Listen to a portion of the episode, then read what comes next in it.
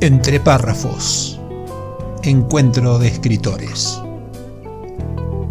Un podcast orientado a la literatura, a la comunicación y a la difusión de las letras, sin solemnidades ni contracturas.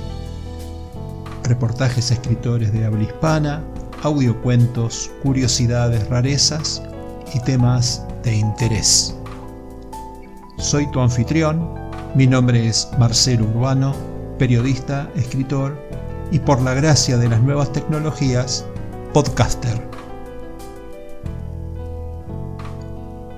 Entre párrafos. La parte divertida de las letras. Hola, ¿qué tal? Bienvenidos a este nuevo episodio de Entre párrafos, hoy con Jazmín Sevilla, escritora argentina oriunda de la ciudad de Buenos Aires.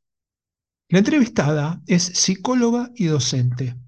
Escribe poesías, microcuentos y relatos breves. Concursó en varias ediciones del Mundial de Escritura y en certámenes nacionales e internacionales. Expuso algunos de sus escritos en la 46 Feria Internacional del Libro de Buenos Aires, como así también en las ferias virtuales del libro en diferentes países eh, como Brasil, Perú, Sudáfrica, etc. Ha participado en siete antologías y hay dos más que están en proceso que después si tenemos tiempo le consultamos. Estas son Más allá del espejo del 2019, Pasaporte al eco de cristal del 2020, Poesía experimental del 2022, En pocas palabras del 2022 también, eh, Once plumas, un destino, también en 2022, y ya en 2023 entre cuentos, que lo hizo también para Editorial Duncan. En 2020 eh, estrenó Brevísima, que es un ebook de, para ediciones Perro Gris, sobre el cual después vamos a hablar.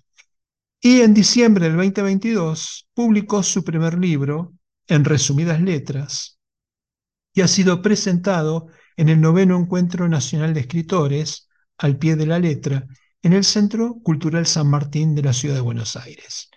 Con esta presentación le doy la bienvenida a Jazmín. Buenas tardes, ¿cómo estás? Buenas tardes, Marcelo, un gusto, un placer estar compartiendo este momento con vos. Bueno, lo mismo para mí, muy complacido de conocerte, del grupo que he conocido en estas semanas este, de escritores argentinos están vinculados y hacen cosas juntos, así que este para mí es un verdadero placer y bueno, eh, arranquemos así. Primero eh, lo vamos a hacer con alguna, mm, alguna pregunta más informal, porque vos decías que desde chica habías incursionado en distintas disciplinas artísticas como la música, la danza, la pintura y la literatura.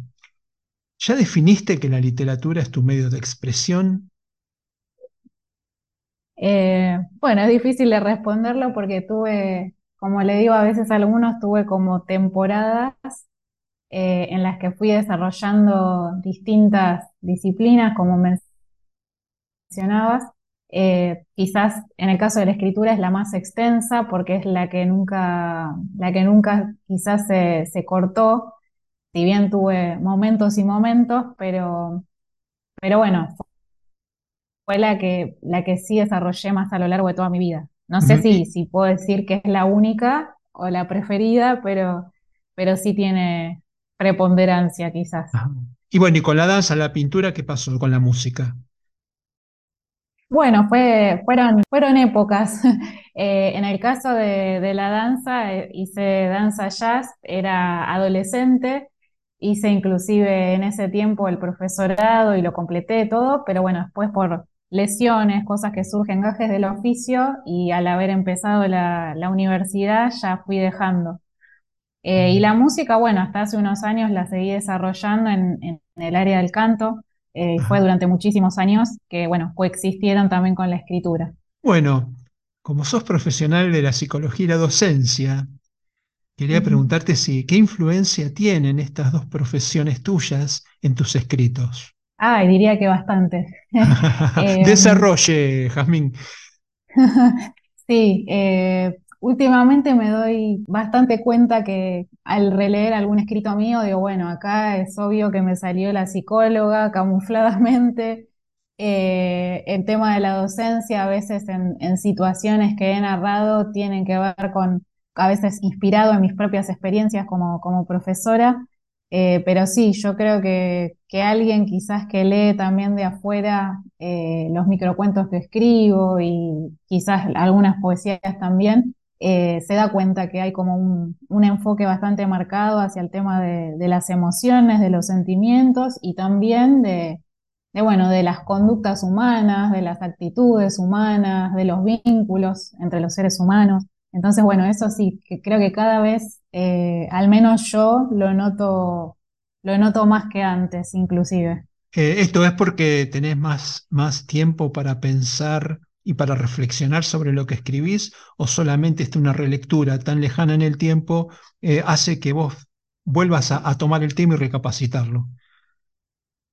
Creo que, mm, creo que con el tiempo se van como amalgamando más eh, las distintas eh, profesiones, ocupaciones a las que me dedico. Eh, creo que están muy entrelazadas. De hecho, bueno, la, la, psicología y la docencia, si bien, bueno, están dentro de, de, de distintos marcos o distintos contextos, van muy de la mano y se influencian mutuamente.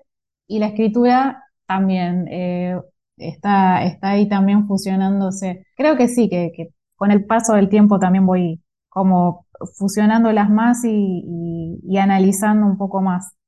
Esto puede suceder porque efectivamente la literatura sigue madurando ¿eh? dentro del papel, a pesar de que, ¿no? Entonces este, hay cosas que a sí. lo mejor no vimos, que escribimos inconscientemente. A mí me pasa también, por eso te lo digo, que claro. la literatura sigue madurando a pesar de nosotros. ¿eh? Así que bueno, Exacto. tu obra va caminando por la poesía, los microcuentos y los relatos breves. ¿Tienes alguna preferencia por alguna de estas tres, eh, de estos tres géneros en particular? Eh, yo siempre digo que en el caso de la poesía siempre fue como, como mi base, como la fuente o mi primer amor. Y, y después la, más lo que es narrativa eh, vino bastante después eh, bastante, bastante después. Eh, yo pensé que solamente me, iba a dedicar a, a, poesía y que si alguna vez publicaba un libro iba a ser de poesía. Y efectivamente no, me equivoqué, porque el primero es de microcuentos, impensado para mí, pero bueno, hace unos años descubrí más, el, más que podía escribir otro tipo de géneros literarios. Y bueno, y lo, dentro de lo que es narrativa, eh, especialmente una afición muy grande por, por decir mucho en pocas palabras, por los microcuentos, que para mí fue como un hallazgo y bueno, me, me fasciné con, con, desarrollar esa área, pero la poesía sigue estando siempre eh, y no sé si podría elegir, la verdad, por una uh -huh. o por otra.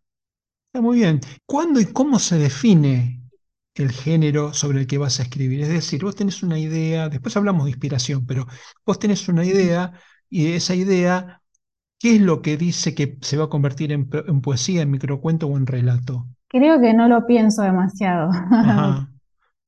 Parece que, que surge, a veces, como decís, aparece la idea o un concepto o una palabra, una, una expresión, una situación, y quizás a la hora de plantearme o ponerme frente al papel, que, que siempre empiezo por el papel, eh, creo que en ese mismo momento es espontáneamente donde surge la manera en que mejor puedo expresar lo que quiero expresar.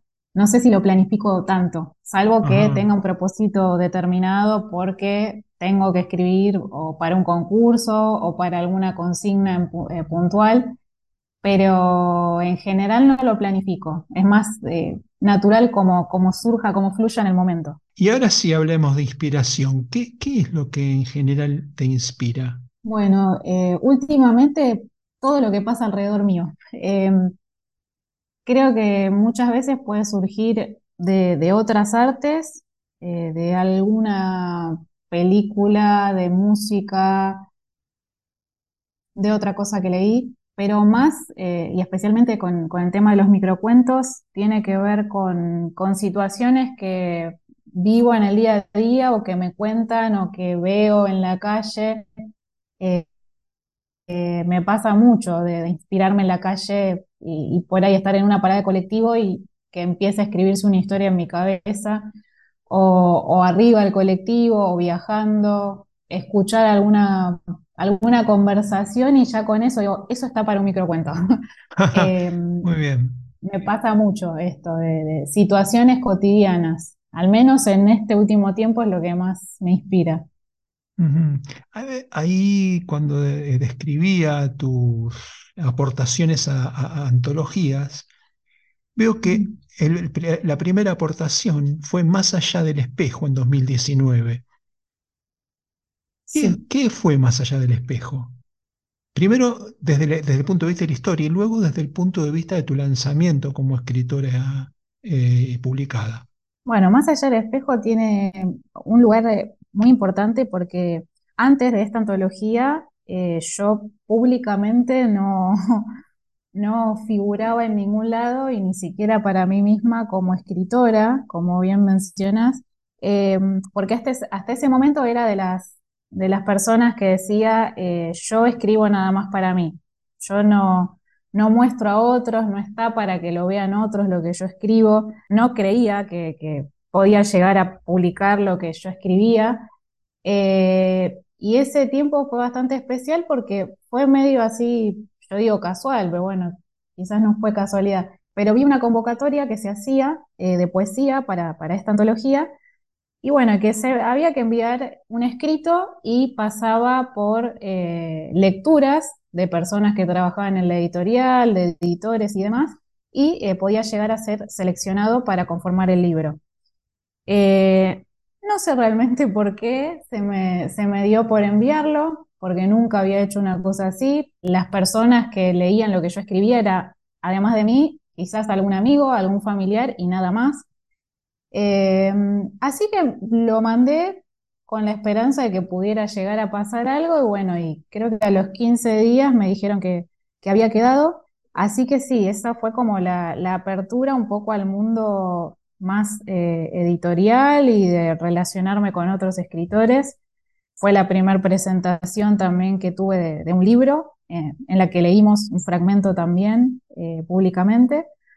Así que sí, eh, como decís, en la historia es un poco como oficialmente mi lanzamiento más al mundo con el tema de la escritura. Y sobre la historia, ¿qué es lo que nos puedes contar? Yo dentro de, Más allá del espejo tengo, es un poema mío nada más. Después el resto es con otros autores. ¿Y ese poema fue? Y ese poema se llama Perder el miedo a volar. Perfecto, perfecto. Eh, tuvo que ver con un, un suceso en mi vida en que estaba en un tiempo de, transición, que se terminaba una etapa e, y se iniciaba otra, eh, y con todo el miedo y la incertidumbre que, eso llevaba.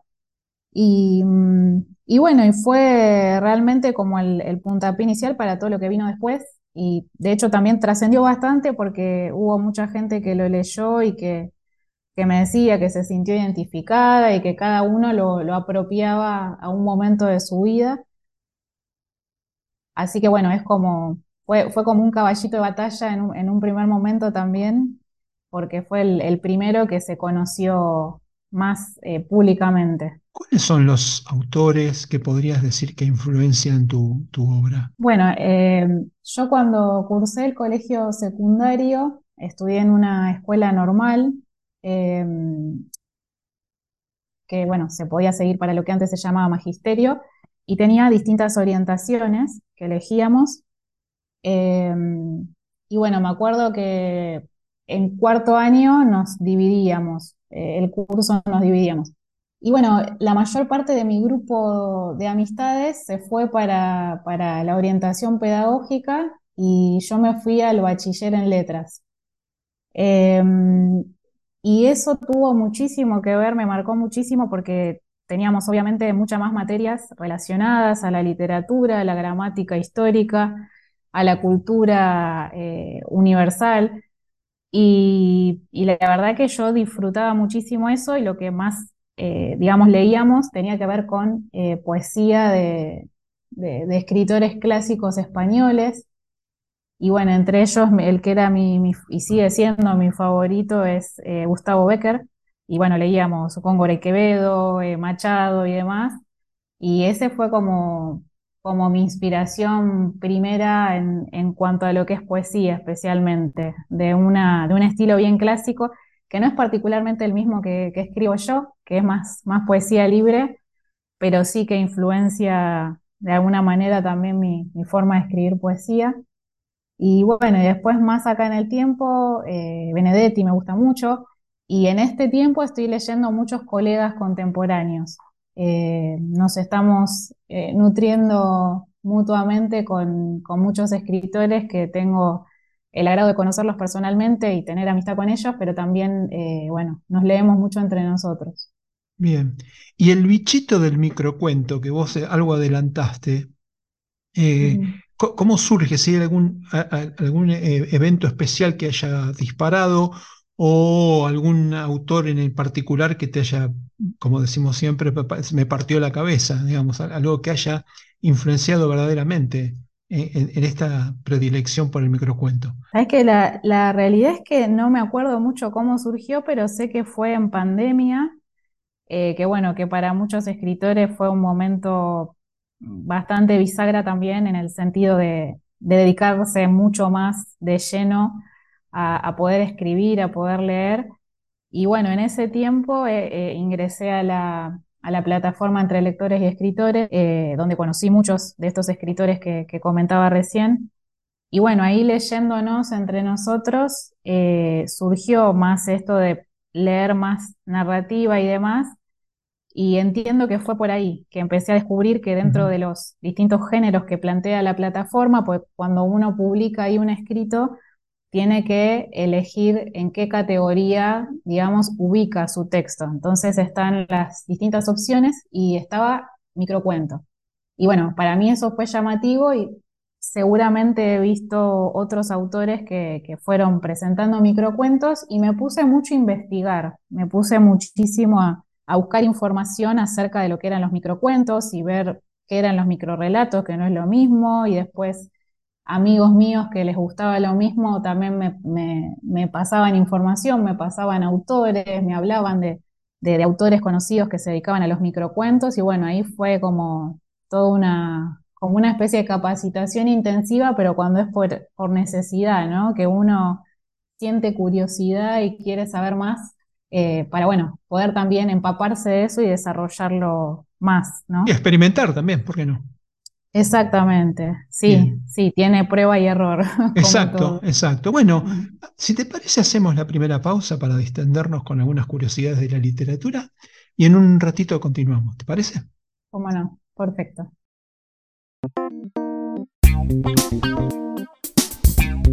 Entre párrafos, curiosidades, rarezas, misceláneas y datos inútiles pero literarios. Curiosidades de la literatura en entre párrafos, la parte divertida de las letras. Un amuno y un baño de sinceridad bastante pagado de sí mismo. Cuando Alfonso XIII le concedió a Miguel de Unamuno la gran cruz de Alfonso X, el sabio, el escritor comentó, Su Majestad me honra recibir esta cruz que tanto merezco. A lo que el rey le contestó, qué curioso en general, la mayoría de los galardonados aseguran que no se la merecen. Entonces el escritor le contestó al rey, Señor, en el caso de los otros, efectivamente no se lo merecían. Una de Oscar Wilde, el autor de La importancia de llamarse Ernesto y Salomé, estaba convencido de que la gente no prestaba atención cuando les hablaba.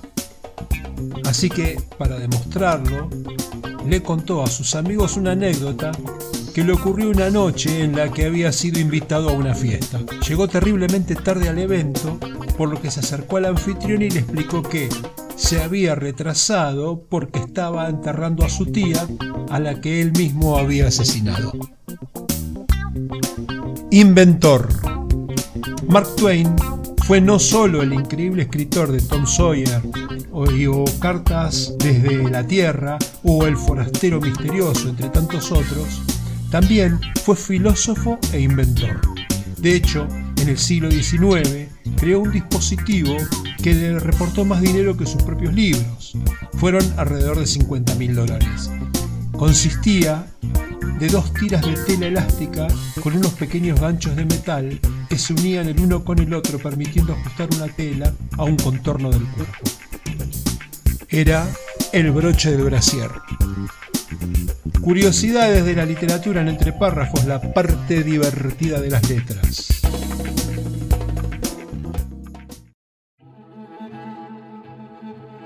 La clave Muspelheim, dijo la crítica. La novela de Marcelo G. Urbano es una pieza que tranquilamente está a la altura de las que suelen ganar el premio Planeta o incluso de muchos bestsellers internacionales. De hecho, hay algunos aspectos de la trama que recuerdan a obras maestras del género como El péndulo de Foucault de Humberto Eco o El Club Dumas de Arturo Pérez Reverte. A veces los milagros ocurren y es toda una fiesta cuando esto sucede. La clave Muspelheim es una masterclass sobre cómo escribir una novela con recursos clásicos de ficción histórica, pero también del documental y del cine de suspenso. Suplemento Cultura Diario Hoy Día Córdoba, Cesari Novek. Para adquirir el libro en formato papel solo para Argentina, https barra barra marcelogeurbano.com.ar slash tienda. Para Latinoamérica y Europa, adquirirlo en la tienda del autor en amazon.com, tanto en formato papel como en ebook. La clave Muspelheim. Estamos de regreso con nuestra invitada Jazmín Sevilla, repasando su historia, su obra y su pensamiento. Jazmín, me gustaría que me cuentes sobre En resumidas letras. Bueno, en resumidas letras es como, como se dice en el ámbito, es mi primer hijo literario. Ópera prima. Exacto. Después de tantas antologías, que todas obviamente hicieron, eh, me permitieron transitar en lo que es la publicación de, un libro. Eh, pero bueno, llegó en resumidas letras, eh, terminando el, 2022. Eh, y bueno, la verdad que muchas personas me decían, bueno, cumpliste tu sueño y lo que les decía siempre es, no, no cumplí mi sueño porque no sabía que soñaba esto. Hasta que no lo tuve en las manos, no supe que, nunca me había imaginado en mi vida que, iba a publicar un libro. Así que lo viví realmente el proceso de edición y demás con muchísima emoción, eh, con muchísima sensibilidad por todo lo que implicaba, eh, por ver parte de, como digo yo, eh, parte de mi corazón puesto ahí en, el papel y que llegue a, otras manos. La verdad que muy movilizante. En resumidas letras trata de... En resumidas letras es un libro que está compuesto por todos textos breves de distintas extensiones, de distintos tipos de, textos breves, porque hay, a mí me gusta mucho la, variedad, no quería poner todo, todo así de corrido, sino que armé distintas eh, secciones o capítulos. Em, la primera parte trata de, se llama Calentando Motores, es la primera sección, que es un, un compilado de escritos muy, muy cortitos, de tres, cuatro renglones, y después se viene la parte como de mayor volumen, que está dividida en seis estaciones, le llamé. Y son seis estaciones como un viaje y cada estación tiene algún o algunos denominadores en común que eh, hermana, digamos, los textos que forman parte de esa sección y que, bueno, lo dejo siempre ahí a merced del lector para que pueda descubrir cuáles son esos eh, puntos en común. Eh, por supuesto que esto llevó muchísimo trabajo, es muy complejo de, poder pensar y diseñarlo de esta manera. Y bueno, y para no dejar eh, la poesía, también incorporé micropoemas, que también por ese lado aparecen textos muy, muy pequeños, que son, son poemas de menos de una estrofa. y la última parte, que son los nanorelatos, que siempre digo que son como las joyitas, es algo como que aprecio muchísimo, primero porque no es tan conocido y también lo descubrí en estos últimos años, eh, y aparte porque, bueno, tienen la, eh, el desafío grande, ya de por sí los microcuentos son un desafío grande, pero los nanorelatos son historias en un renglón o medio renglón, en el cual eh, el título es parte fundamental para entender esa historia. Em, y bueno, esas son las, secciones que, que componen el libro, que estuvo eh, muy a conciencia trabajado y armado y diseñado. ¿Cómo es tu vinculación con Duncan y con Perro Gris? Bueno, con Duncan, eh, como lo que mencionaba antes, eh, con la primera antología en que participé, bueno, fue un inicio de, bueno, quedar ya en, contacto con la editorial y participar de otras antologías mediante certámenes, mediante convocatorias. Y bueno, y dentro de lo que fue la, cuarentena, eh, Creo que, si no me equivoco, ahí se inició la, plataforma, que es como una especie de red social de escritores donde compartimos nuestros escritos y nos hacemos devoluciones. Eh, y bueno, y ahí mismo en la plataforma está esa posibilidad de participar de certámenes y bueno, eh, cuando es elegido un texto pasa a formar parte de una antología eh, de distintos géneros literarios. y bueno, y ahí fue que también se, digamos, trascendiendo esa, esa, plataforma, eh, nos hemos conocido con, varios escritores y nos hemos hecho amigos y más allá de, la plataforma hemos eh, ido participando en muchos eh, eventos literarios, en, las ferias virtuales del libro, en la feria de acá de Buenos Aires también y participando de distintos cafés literarios y demás. y en el caso de Perro Gris, eh, en la pandemia también se hizo una convocatoria de microcuentos específicamente, eh, a la que me invitaron a participar amigos escritores y bueno, eh, varios de, nosotros hemos postulado nuestros escritos en esta antología que fue también de descarga gratuita, así que está también disponible para, para leer en formato ebook. Tanto Duncan como Perro Gris son empresas que son servicios editoriales, ¿verdad? O sea que de, alguna forma el escritor tiene que invertir o financiar o de alguna forma colaborar económicamente con la edición de su libro. Esto es lo que te pasó con, con estas obras, especialmente con, la, con En Resumidas Letras, que es tu, primer libro.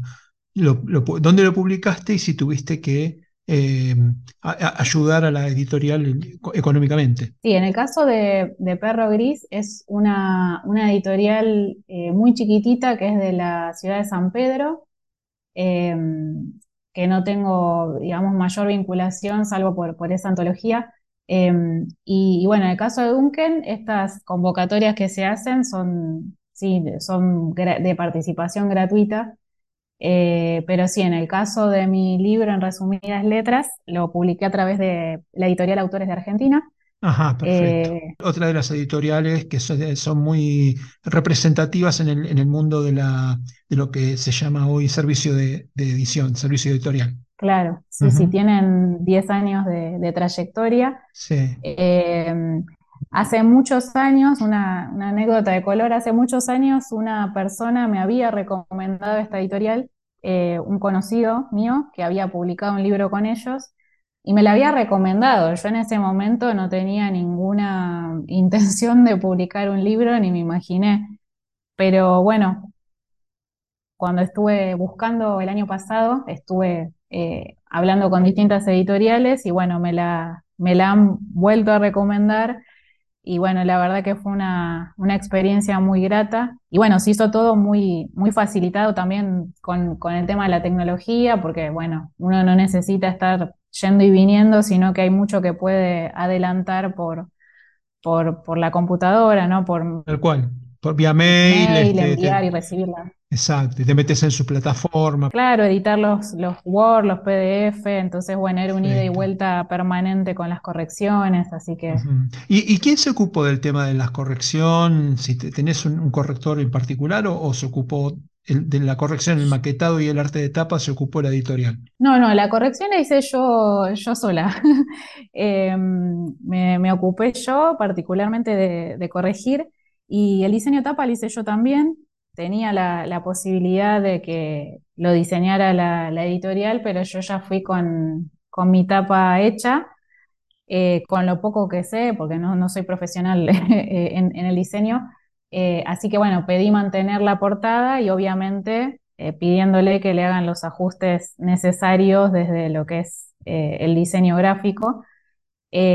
así que bueno, quedó una etapa que, es muy, muy representativa, o sea, me, me gustó muchísimo cómo quedó porque eh, tiene que ver con, cómo soy yo. Esto de, es para, para los que no la, no la vieron o no la, no la conocen, es en forma de un collage. Entonces son distintos recortes de distintos elementos y bueno, me representan en esto de, bueno, de ser muy multifacética que no me puedo quedar con una sola cosa, así que me, me quedó muy representativa. Eh, y bueno, y el, tema del maquetado, del diseño interior y demás, eh, se ocupó la, editorial. Hay algo que me llama mucho la atención, que es brevísima. Está editada solo en ebook, si no te entendí mal, ¿puede ser? Sí, exacto. Sí, sí. ¿No, ¿Querés desarrollarlo, a ver si nos inspiramos los demás en eh, este tipo de, de desarrollos tan interesantes? Eh, en el caso de Brevísima, sí fue la, esta convocatoria que hizo Ediciones Perro Gris de, San Pedro. Em, y se lanzó como una convocatoria directamente para un libro digital, eh, solamente, exclusivamente de, microcuentos. Y bueno, no, no recuerdo si había que enviar entre uno y tres textos. Y bueno, hay una pequeña biografía de cada autor Así que bueno, está dividida en tres eh, partes, eh, bueno, con un criterio de la, editora del libro, eh, según la extensión y según las temáticas. Y, bueno, y salió en digital y bueno, como decía, está, está disponible para descarga gratuita, está en formato PDF, pero desarrollado como cualquier libro completo con, con el ISBN, todo, índice y demás la publicación contiene un, cuento tuyo, un, micro relato tuyo. Eh, si no me equivoco, está, hay dos, sí, ah, dos textos. ¿Cómo fue tu participación en el Mundial de Escrituras y en las ferias virtuales? Bueno, el Mundial de Escritura, eh, la primera edición se hizo en el 2020, eh, cuando empezó la, cuarentena, y se fueron haciendo múltiples ediciones posteriores eh, en general son dos o tres ediciones por año. De hecho, en este mismo momento estoy participando en la novena edición. Em, y bueno, de las nueve ediciones, eh, habré participado en siete por lo menos. Eh, el primer año creo que se hicieron tres. Y bueno, fue una experiencia para mí muy enriquecedora y de hecho tuvo una gran importancia para lo que te comentaba anteriormente de desarrollar más la parte narrativa, porque, eh, bueno, en este mundial, eh, en principio son varios días, es, como un entrenamiento intensivo, son varios días en que uno, bueno, forma parte de un equipo y todos los días uno tiene 24 horas para eh, escribir un texto de por lo menos 3.000 caracteres mínimo, respondiendo a una consigna de escritura que dan los organizadores. Y bueno, el los, primer los 3.000 eh, los, caracteres son tuyos o, del equipo. Sí. No, no, no. Cada persona del equipo tiene que presentar mínimo 3.000 caracteres, de ahí en adelante más. Eh, uno no escribe con los demás, sino que escribe su texto, pero le suma puntos al equipo porque se mide en lo que se le llama efectividad, si es del 100%, si es del 85%, siempre y cuando todos los participantes presenten sus textos en tiempo y forma, porque uno tiene 24 horas para escribir y mandar ese texto, que se carga en una, en una página. ¿Y el trabajo en equipo te mantiene, te mantiene vinculado con el equipo? O sea, vos estás todo el tiempo vinculado con el resto de, los participantes o, cada uno hace su tarea independiente y que salga lo que salga? Según la configuración del equipo. Yo la, primera experiencia que tuve quedé totalmente aislada del resto porque de hecho el, el, resto del equipo se conocían todos entre sí porque eran parte de un taller literario y yo como que quedé bastante afuera, así que bueno, hice mi parte y no tuvimos mayor eh, trato. Ya después en las otras, eh, sí como que se empezó a, formar más de armar un grupo de WhatsApp, entonces uno todos los días eh, puede hablar con el resto de su equipo y decir, ¿entendieron la consigna? Eh, ¿Qué les pareció? ¿Ya pudieron escribir? O alguno dice, hoy no estoy inspirado. Entonces uno va compartiendo eso y eso la verdad que motiva muchísimo más y hace que uno no baje los brazos, porque hay, hay veces que hay gente que se desanima mucho porque, bueno, claramente hay que dedicarle un tiempo durante el día que uno quizás está muy ocupado con, sus tareas habituales y a veces es difícil encontrar ese momento para escribir, pero bueno, como uno no quiere fallarle al equipo, eh, bueno, muchas veces se hace el esfuerzo y, algunos terminan escribiendo quizá a las 3 de la mañana, pero bueno, sabemos que es un tiempo eh, acotado, ¿no? Antes se hacía, eran 14 días consecutivos, ahora no, ahora es más cortito, son 5 días y una segunda semana que es optativa. Em, pero bueno, la verdad que a mí me permitió crecer muchísimo porque, bueno, el formato que tiene es como para escribir o cuentos o relatos a partir de estas consignas que las dan distintos escritores, muchas veces de otros países inclusive, eh, y todos los días es una consigna distinta que no es obligatoria, pero bueno, la gracia es poder sumarse respondiéndola. Em, y bueno, después eh, cuando termina el tiempo de presentar los escritos, se elige un texto en el equipo que represente al grupo. Eh, bueno, hay todo un sistema, eh, es, como complejo, pero bueno, hay todo un sistema para poder, de todos los textos que escribió el equipo, elegir uno para presentar ante el jurado. Em, Así que bueno, eh, a mí me hizo crecer muchísimo en, desarrollar la narrativa, pero también en crear más eh, el hábito, el hábito de escritura más cotidiana.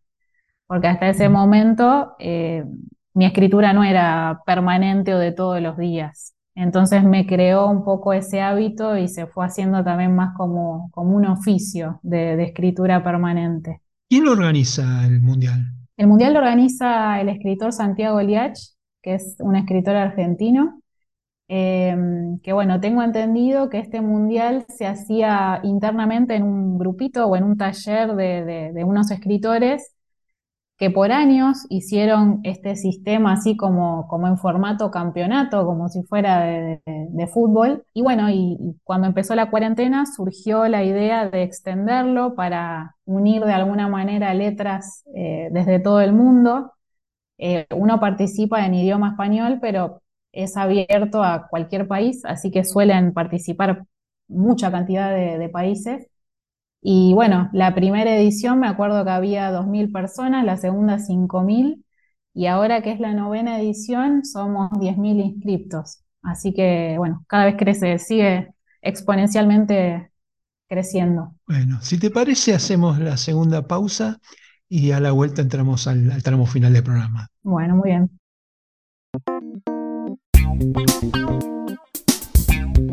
Entre párrafos, curiosidades, rarezas, misceláneas y datos inútiles pero literarios. Frases célebres en entre párrafos, la parte divertida de las letras dijo la antropóloga y poetisa estadounidense Margaret Mead. Siempre recuerda que tú eres único, absolutamente igual que todos los demás.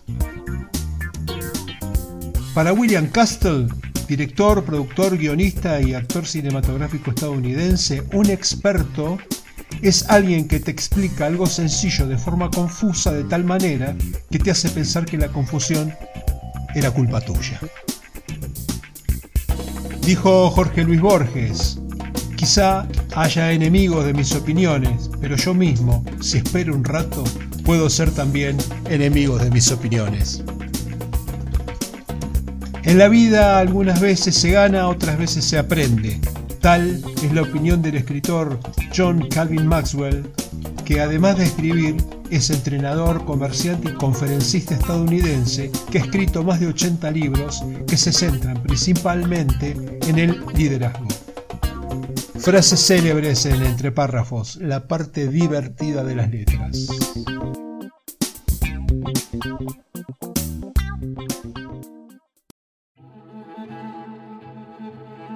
La clave Muspelheim, dijo la crítica. La novela de Marcelo G. Urbano es una pieza que tranquilamente está a la altura de las que suelen ganar el premio Planeta o incluso de muchos bestsellers internacionales. De hecho, hay algunos aspectos de la trama que recuerdan a obras maestras del género como El péndulo de Foucault de Humberto Eco o El Club Dumas de Arturo Pérez Reverte. A veces los milagros ocurren y es toda una fiesta cuando esto sucede. La clave Muspelheim es una masterclass sobre cómo escribir una novela con recursos clásicos de ficción histórica, pero también del documental y del cine de suspenso. Suplemento Cultura Diario Hoy Día Córdoba, Cesari Novek. Para adquirir el libro en formato papel solo para Argentina, https barra barra marcelogeurbano.com.ar slash tienda. Para Latinoamérica y Europa, adquirirlo en la tienda del autor en amazon.com, tanto en formato papel como en ebook. La clave Muspelheim. Estamos de regreso con nuestra invitada Jazmín Sevilla, con quien empezamos a recorrer el tramo final del episodio de hoy. Eh, y habíamos estado hablando de su participación en el Mundial de Escritura. Y bueno, y también quería consultarte sobre tu participación en las ferias virtuales, que es donde se han conocido todo este grupo lindo de escritores argentinos. Sí, cómo no. Sí, eh, con los, con los escritores nos, conocíamos en realidad desde antes, pero sí nos, nos hemos eh, conformado como grupo como para presentarnos juntos en las ferias. Y, y bueno, las ferias en las que estuvimos fueron, al menos las que estuve participando yo, eh, fue el año pasado, 2022. empezamos con la feria de Brasil, después estuvimos en Perú, Sudáfrica, Em, Uruguay, eh, alguna más que no me estoy acordando, em, pero ah, Italia también, México. Eh, la organización es siempre la misma, pero se va cambiando de, país local y bueno, tiene la particularidad también que em, participa gente de todo el mundo y siempre hay alguna sección que, tiene que ver con homenajes a distintos personajes de la cultura de ese país. Eh, así que bueno, nosotros nos, como grupo nos organizábamos para eh, cubrir distintas presentaciones por más que nada género literario.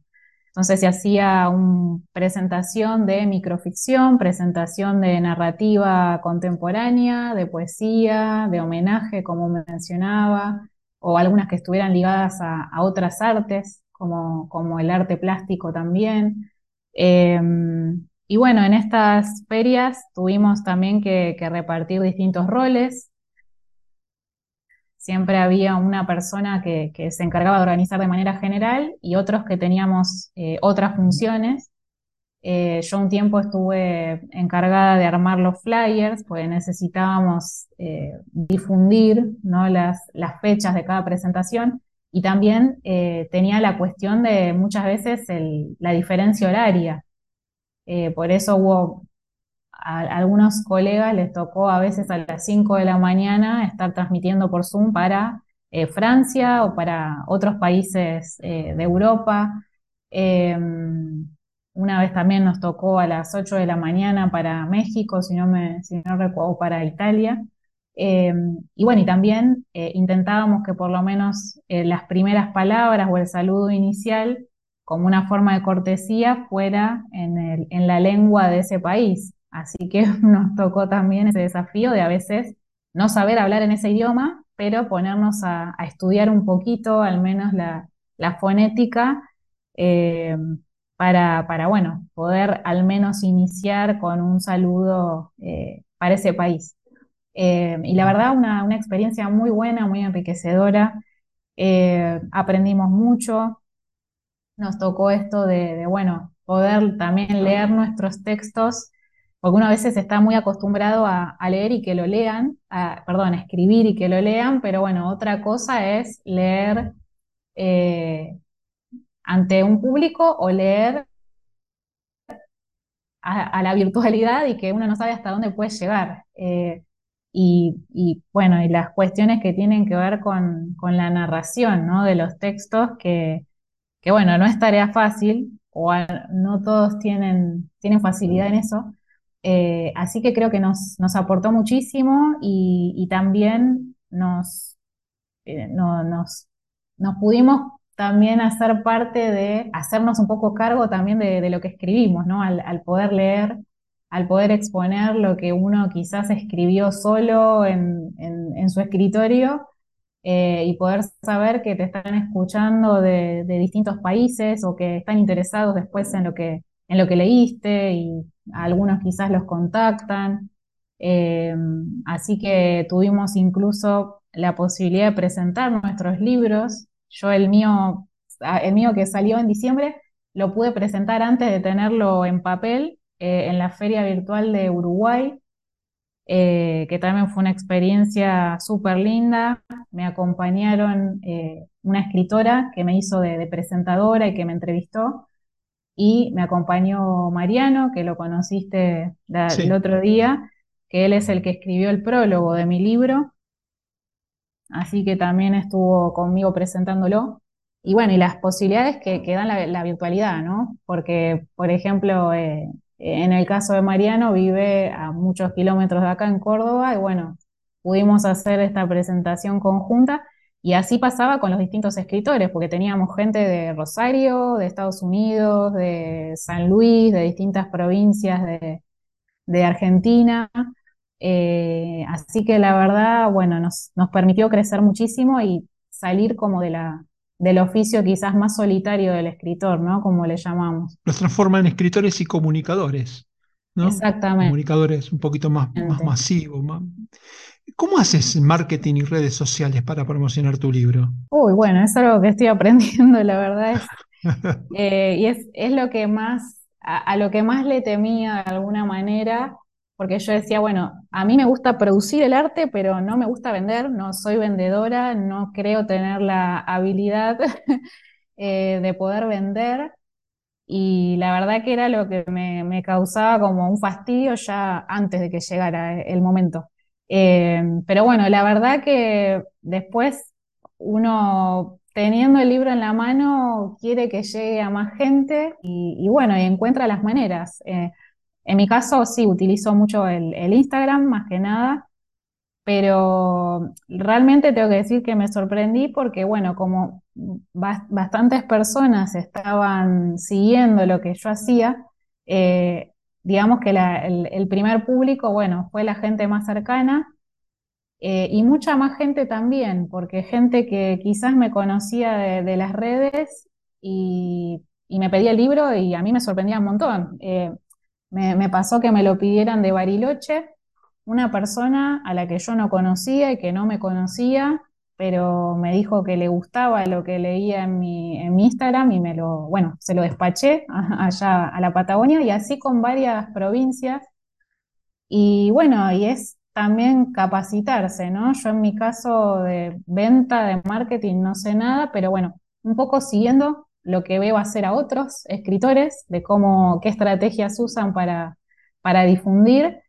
Y a la vez descubrí en Instagram un, muchacho que, bueno, que es eh, publicista y que se capacitó para, para formar a emprendedores y que bueno, descubrí que daba unas clases gratuitas por Instagram eh, una vez por semana en vivo Así que bueno, me sumé a eso como para tener eh, recursos y poder eh, aplicar lo que él enseñaba.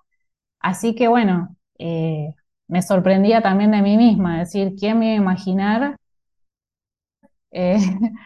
aprendiendo marketing?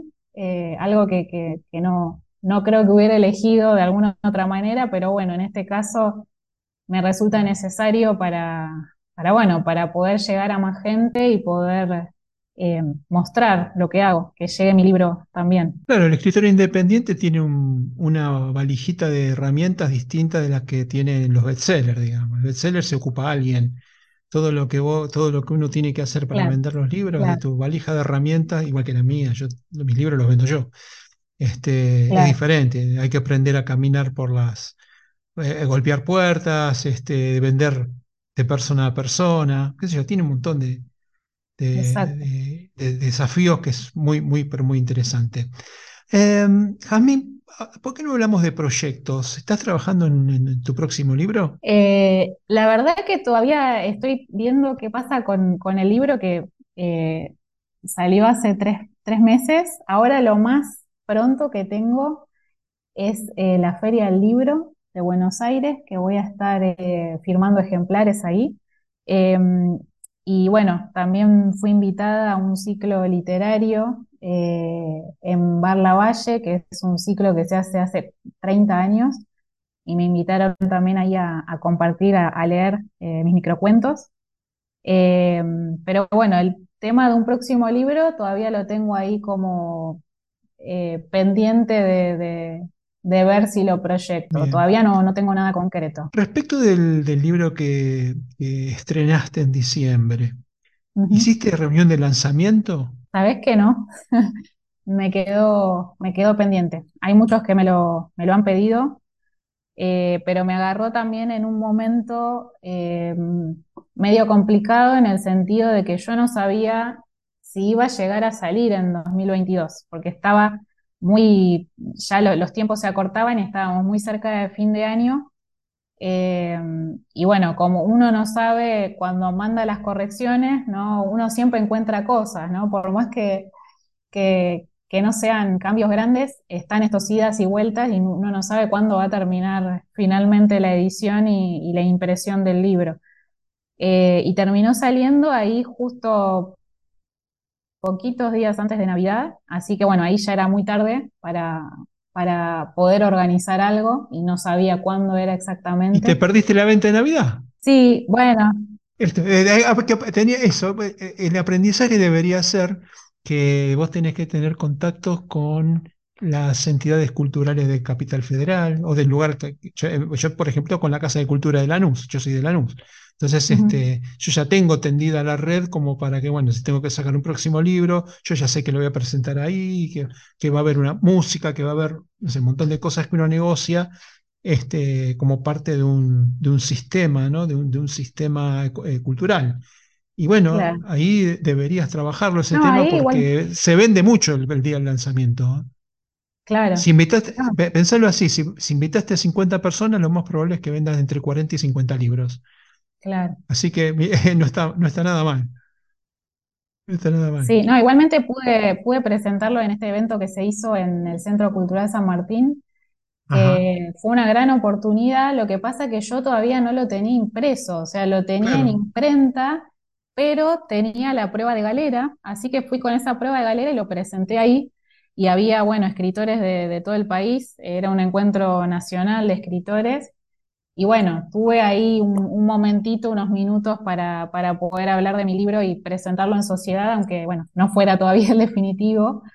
Eh, y bueno, y lo mismo en la feria esta virtual de, de Uruguay. Pero bueno, me agarró ahí muy, muy fin de año y bueno, y con la incertidumbre de si salía o no salía antes de terminar el año. Y bueno, y ya Mm. Verano, en Se te fue, vacaciones, se te fue complicando. claro. Así que bueno, Mm. quizás, quizás en cualquier momento se pueda venir. Em, hay, una pregunta que yo le hago a todos mis entrevistados que tiene que ver con la pata metafísica que tenemos todos y que está relacionada con la, con el momento en, en que ya no estamos, digamos. ¿Cómo te gustaría que te recuerden? Eh, qué buena pregunta. Bueno, yo creo que mm, me gustaría que me recuerden como alguien que, una persona de inspiración para otros, eh, una persona que dejó huellas eh, imborrables en las personas, que a veces me deja mucho pensando el tema de, de- de mi profesión como docente, eh, que me han dicho muchas veces, me, me acuerdo que en el profesorado nos decían, si ustedes eligieron esto es porque quieren dejar una huella. Y, y creo que eso resume bastante lo que eh, mi respuesta a esta pregunta. Poder dejar huellas en otros eh, respecto a ser alguien que, que inspiró, alguien que eh, regaló buenos momentos compartidos, que regaló buenas letras, buenas palabras a otros, eh, que palabras que hagan bien al corazón, ¿no? Porque es lo que eh, lo que siempre pienso cuando me hacen devoluciones de, mi libro o de algo que leyeron mío, y es que le- les haya tocado el corazón de alguna manera, sea que simplemente les haya sacado una sonrisa, como me dicen a veces, que los haya hecho reír, eh, que, los que, los haya hecho emocionar, conmover, dejar pensando, y creo que eso es lo que, lo que, lo que me gustaría dejar. Que, lo que lo que doy, lo que inspiro, llegue a, a marcar a otros de alguna manera. Quizás con algún detalle, pero que llegue a tocar a otros. ¿Dónde se consiguen tus libros, Jazmín? Bueno, por un lado están eh, en la editorial Autores de Argentina, que tiene su, librería en Palermo. Eh, también están en la librería Nuestro Arcón de Palermo Sojo, en Armenia 1555. Eh, de manera directa conmigo, con la autora. mi Instagram es js-arte. o también en Mercado Libre, como en resumidas letras. en la Feria del Libro. Eh, ah, perdón, tienes razón, en la Feria del Libro. ¿Y, vas a estar en qué stand? Va a estar en el stand eh, Autores de Argentina y en el stand eh, LG Literario, en el pabellón azul. En ambos va a haber libros y voy a estar firmando ejemplares. Si tuvieses que recomendar un texto que te defina mejor, digamos, ¿cuál elegirías y a qué obra pertenece? ¿Un texto mío? Sí. Ay, qué difícil. Haced de cuenta, viste, yo les digo siempre a los, entrevistados que piensen en su libro como en una degustación. Vos vas a un supermercado y viene una, chica o un muchacho bien vestido, que tiene algo rico para ofrecerte, pero que ellos dicen que si, si, si no te convencen con ese bocado, el libro, el, producto no te lo venden. Entonces, bueno, quizá tengas vos ya detectado cuál es el producto para degustar tuyo, decir, bueno, léete este texto que con esto te, te engancho. Eh, no lo tengo muy procesado todavía, pero, pero sí, quizás uno de los, de los microcuentos de, mi libro que se llama Galán, que creo que mm, tuvo bastantes repercusiones, más de lo que imaginé, porque genera en los que lo leen eh, una sorpresa, una simpatía y que siempre, me, siempre les llama la atención, al menos es lo que vengo identificando en las devoluciones. Ajá. Y pertenece a, em, a, tu última, a, tu, último libro, a Resumidas Letras. Exactamente. Bueno, Jazmín, ha sido un verdadero placer conocerte. Igualmente. Eh, ha sido muy linda la charla. Em, hemos explorado todo lo posible dentro de, tu, de tu obra y de tu pensamiento, así que bueno. La verdad que creo que, bueno, fue una charla muy completa. Eh, con mucha información que muchas muchas cosas ni siquiera me las hubiera imaginado de, charlar, de incluir. Eso quiere decir que hice bien mi trabajo. Exacto, sí, la verdad que sí. Eh, pero bueno, esto, esto de, poder darle valor a, la palabra eh, y de que cuando también uno tiene como ese, ese amor por las letras, eh, como le, digo siempre a un amigo, las letras siempre nos, nos vuelven a agarrar, porque yo escribí siempre, pero ya desde chiquita, desde la primaria escribía, y después hubo muchos años que no escribí. Y a partir de algo que me pasó, de un problema de salud, eh, necesité volver a las letras para poder expresar cómo me sentía porque no encontraba otra forma. Eh, entonces, cuando uno descubre esa, esa vocación por la palabra, eh, sigue estando. Aunque se tome a veces pausas o, parates, eh, uno siempre vuelve a las letras. Así que eso más que nada para, para cerrar. Bueno, Jamín, muchísimas gracias por la entrevista. Nos vemos pronto. A vos, muchas gracias, un placer.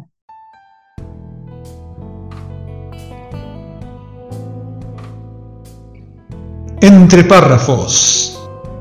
Encuentro de escritores un podcast orientado a la literatura, a la comunicación y a la difusión de las letras, sin solemnidades ni contracturas. Reportajes escritores de habla hispana, audiocuentos, curiosidades, rarezas y temas de interés. Miércoles y jueves disponible en mi web o en tu plataforma de podcast preferida.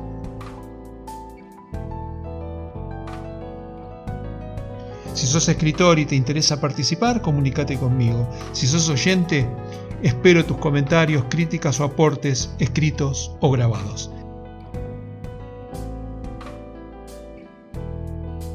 Entre párrafos.